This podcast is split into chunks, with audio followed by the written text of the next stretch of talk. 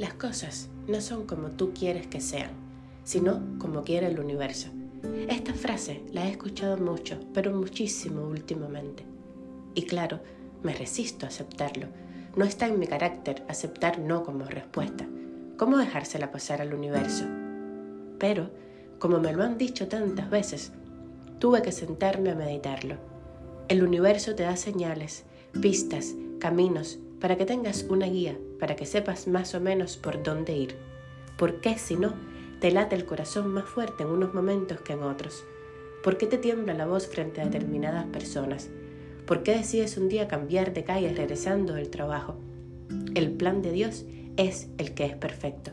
Allá arriba sí saben lo que es mejor para ti.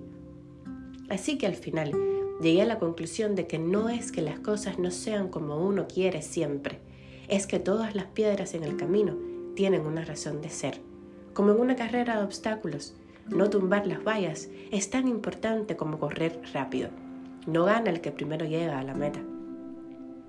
Que eso que quieres con tantas ganas no te pase hoy no significa que Dios esté jugando contigo.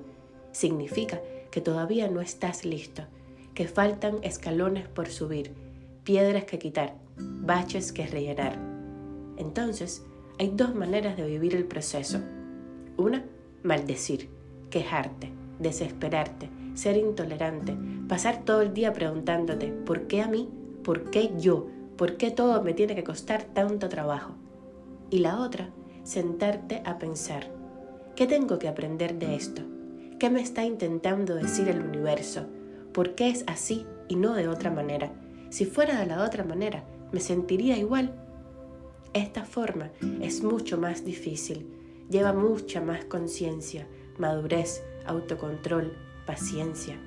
Pero créeme, solo la segunda manera te ayuda a disfrutar el proceso y a no solo pensar en la meta, porque sentir que la vida entera te va en un sí o en un no, en un me quedo o me voy, no es manera de vivir, no es justo, no es vida.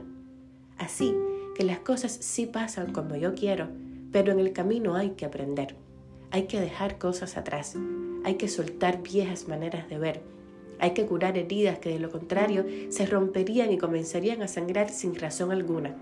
Hay que cerrar puertas que no conducen a ninguna parte ya.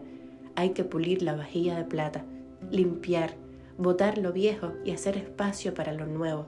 Hay que alistarse. Como cuando sabes que te vas de viaje con tiempo de antelación, compras ropa apropiada, ahorras dinero, pides el permiso en el trabajo, te arreglas las uñas y el pelo. Alistar el alma, el corazón, alinear los chakras. Hay mucho que hacer antes del día del sí o el no. Y cada una de esas cosas te acercan un poco más al propósito. Dios se está tomando su tiempo porque es lindo. O un bebé tarda nueve meses en estar listo por gusto paciencia. El ajedrez es un juego de posiciones, no de piezas, frases robadas, como aquella que reza, al que mucho le será dado, mucho le será demandado. Las grandes batallas no se ganaron nunca en un día, ni en dos.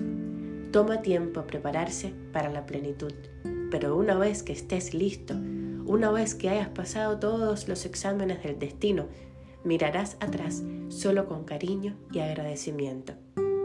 Eso sí, rodéate en el proceso de gente linda, de gente de esas que siempre tienen la palabra precisa, de gente que no juzga y que tenga las orejas listas para escucharte llorar las noches en que sientas que no puedes más. El universo también te las pondrá en el camino, de la manera más inesperada. Crece, vuélvete sabio y recuerda, confía.